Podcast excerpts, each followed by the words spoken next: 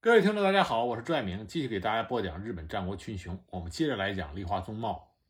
公元一五九七年，庆长之役，立花宗茂再次前往朝鲜，他先后驻守在安古浦城、故城，并且和小早川秀包一起出入釜山，担任小早川秀秋于朝鲜前期的辅佐将领。同年十二月底，日军加藤清正被明军包围在蔚山，这就爆发了第一次蔚山之战。明朝将军高策趁着日军大部分离开釜山本镇，援救蔚山之际，率领明军两万二千、朝鲜军三万的兵力，打算偷袭釜山的日军本镇，作为对日军救援蔚山行动的牵制，而进军到班丹一地。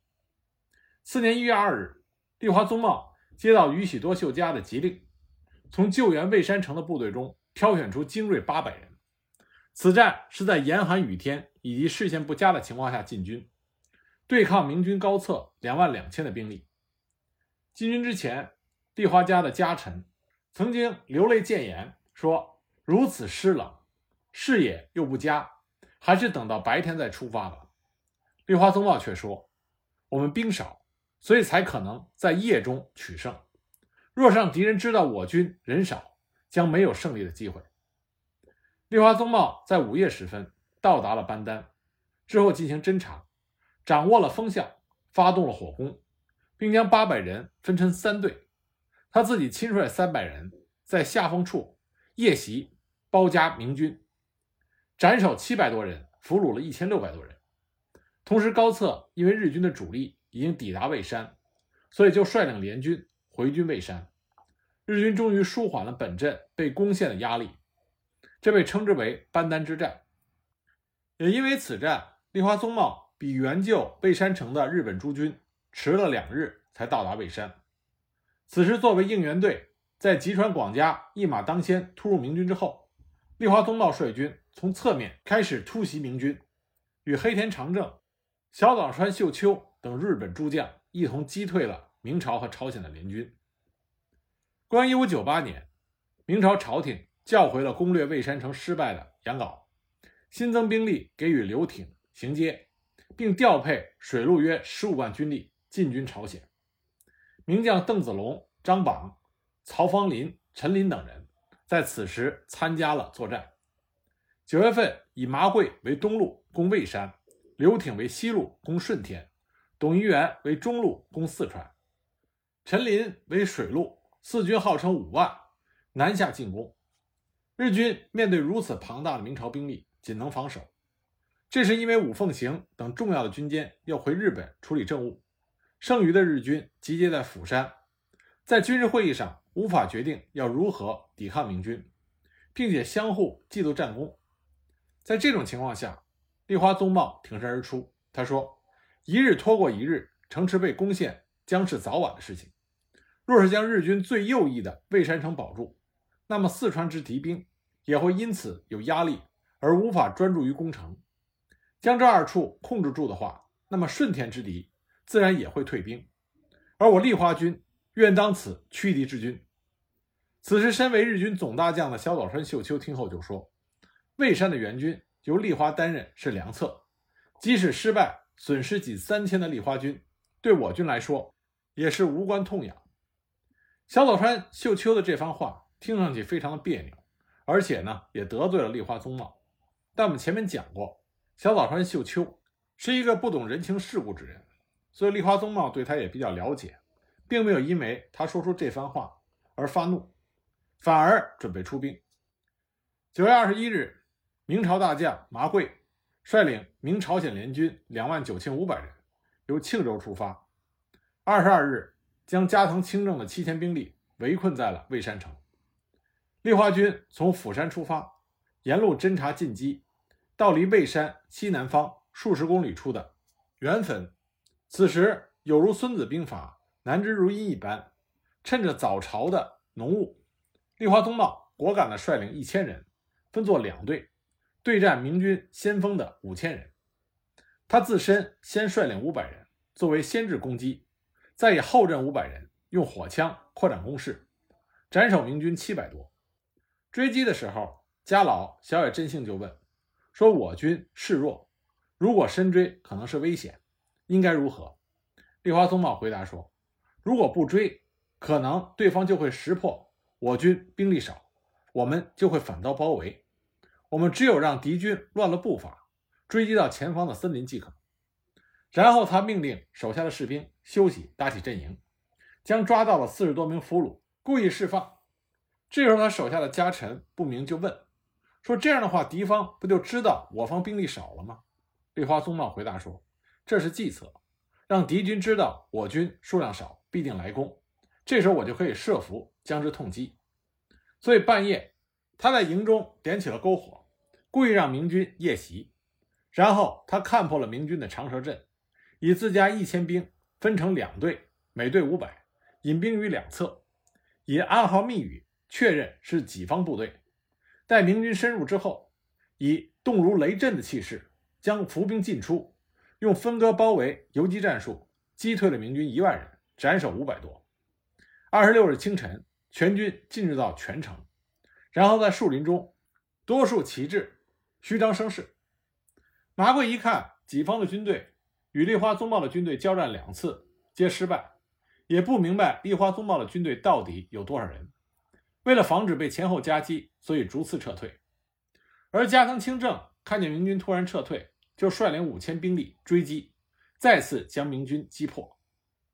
战后，加藤清正知道原来立花宗茂只率领一千人来援之后，就当面称赞立花宗茂，说他是日本第一勇将。而立花宗茂的优异表现并没有结束，在这之后，立花宗茂就在庆长之役中最著名的陆良海战中表现出色。陆良海战是庆长之役中的重要一战，很多人都知道这场战役，因为在这场战役中，朝鲜和明朝各有一名重要的将领战死沙场。那么朝鲜呢，就是大名鼎鼎的李舜臣；明朝是邓子龙老将军。但关于这场战役也是众说纷纭。中国、日本、朝鲜都认为自己在这场作战中取得了胜利。那我们就借着在这场战役中表现出色的立花宗茂来给大家讲一讲，到底应该如何客观的去认知陆良海战。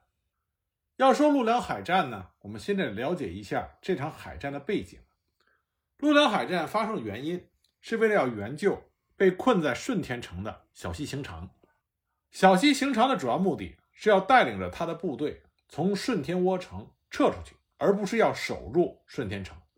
而将他围在顺天城的呢，也是明朝和朝鲜的名将。陆路上是刘挺和权力，水路上是陈林、李舜臣。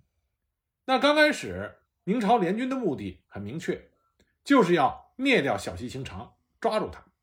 不过小西行长首先是命好，刘挺设计。想用诱降之计，将小西行长骗出城，把他抓获。结果没想到，就在小西行长马上要走进圈套的时候，伏兵提前发动。结果小西行长一看苗头不对，急速的逃回。这样刘挺只能发动水路的强攻。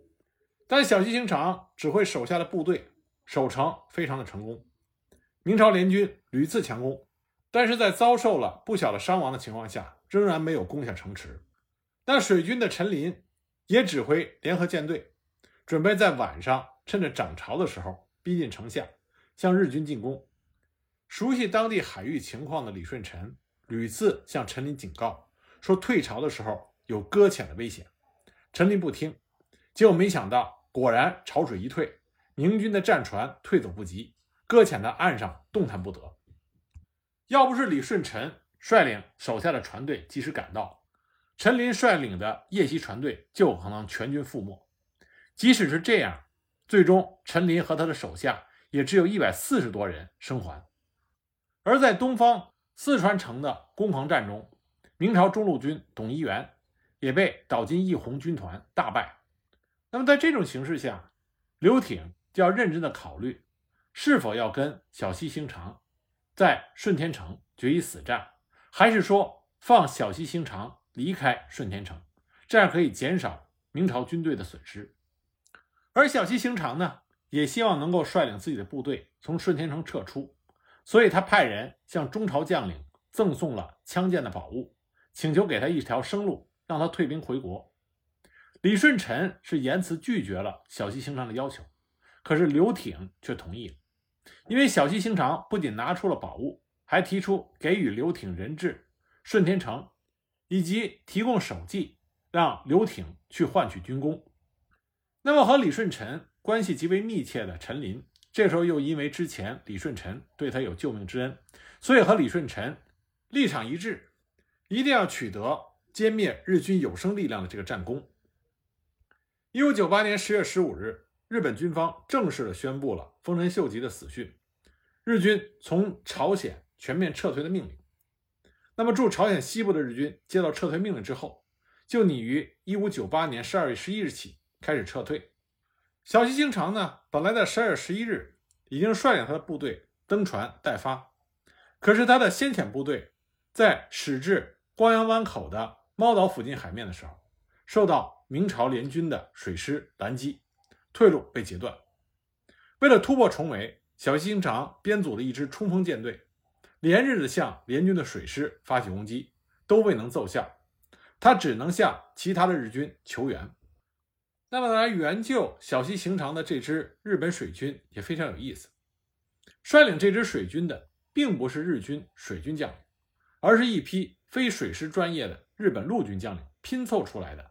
杂牌救援水师，在得到小西行长求援的要求的时候，大部分的日本水军将领并没有想去救援小西行长，这就包括藤堂高虎、加藤嘉明、胁坂安治等人。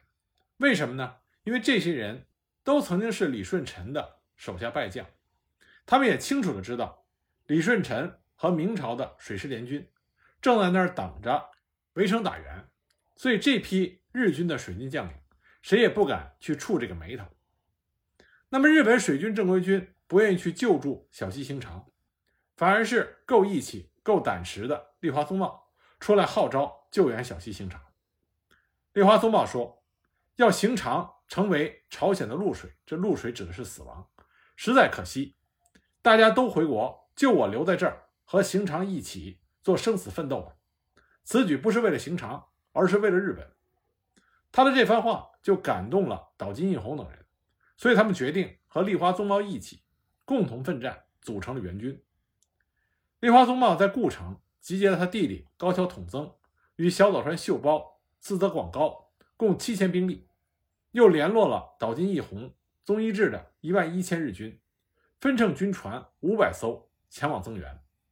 那么这五家动员的定数，在日本开战之初约是一万七千人。打到战争快结束的时候，实际动员数估计剩一万三千人。再考虑到历来战争海船损耗以及巨济岛后方的警备、撤退准备等残制兵力，日本救援舰队应该是在一万人左右，实际的船只应该是在三百艘左右。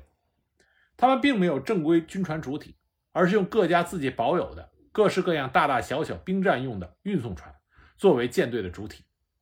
当时这种运送船的构造。和军舰有着很大的差异，这些船上一般是不配备装甲和火炮。不过岛津义弘有强大的火枪部队，而立花宗茂的部队又是以强悍勇猛而著称，因此他们和明朝水军联军相遇的话，就要看谁更能发挥自己的长处。那么这支由陆军将领率领的救援水师出发的时候，日军水师将领藤堂高虎。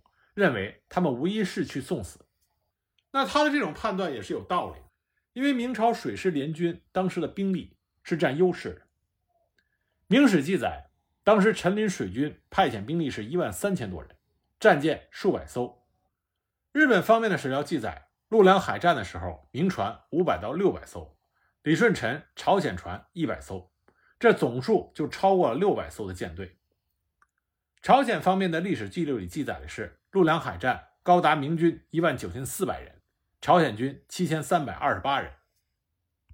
因此，我们可以看到，陆良海战无论是兵力还是船队的数量，明朝水师联军都是远远优于日本的救援船队的。那么，在这两支敌对的水军相遇之前，双方都做了充足的准备。明朝水军派出了巡逻队，在陆良海峡及其以东的海域巡逻。监视四川、南海、顾城各地日军的动向。公元一五九八年十二月十六日午夜，日本的救援船队开始通过陆良海峡。岛津义弘的船队主力大部分已经驶出了海峡，进至陆良以西的海面。双方都知道对方就在附近，而久经战阵的立花宗茂，他早已想到明朝水师联军随时随地都有可能发起攻击，因此他在晚间也保证自己的军队全部做好了随时应战的准备。而准备已久的明朝水师联军率先发起了进攻。当时，陈林率领明朝水师为左军，李舜臣率领朝鲜水师为右军，准备两面夹击日军，将日军彻底歼灭。但是，当明朝水师联军开始进攻的时候，立花宗茂很快就发现了敌方的行踪，马上通知手下的舰队做好应战的准备。就这样，一场硬碰硬、强对强的激烈海战就此爆发。那明朝联合舰队左右两路分别从南北两个方向对岛津舰队发起了猛烈的攻击。朝鲜李忠武功行述史料中对这场战斗做了生动的描述，里面写着：“两军突发，左右掩击，炮鼓齐鸣，矢石交下，杀喊之声，柴火乱投，山海同撼，许多倭船大半俨然。”贼兵殊死血战，势不能支，乃进入观音浦，日已明矣。此时月挂西山，山影到海，半边争明。我船无数从阴影中来，将近贼船，前锋放火炮，呐喊直使向贼。诸船皆应之。贼知我来，一时鸟铳齐发，声震海中，飞丸落于水中者如雨。那么岛津舰队先锋一开始就出师不利。先锋船岛津的部将华山九高队突破海峡成功以后，与本队分段，后来在观音浦的浅水地区触礁，他们徒步上岸，逃往了南海岛的东岸。那么开局不利，敌众我寡，对方将领又是海战高手，日军眼看着就岌岌可危。就在这个时候，立花宗茂表现出色，将已经开始倾斜的战争天平。又扳回了平衡的状态。那么，立花宗茂他的表现具体如何呢？我们下一集再给大家继续讲。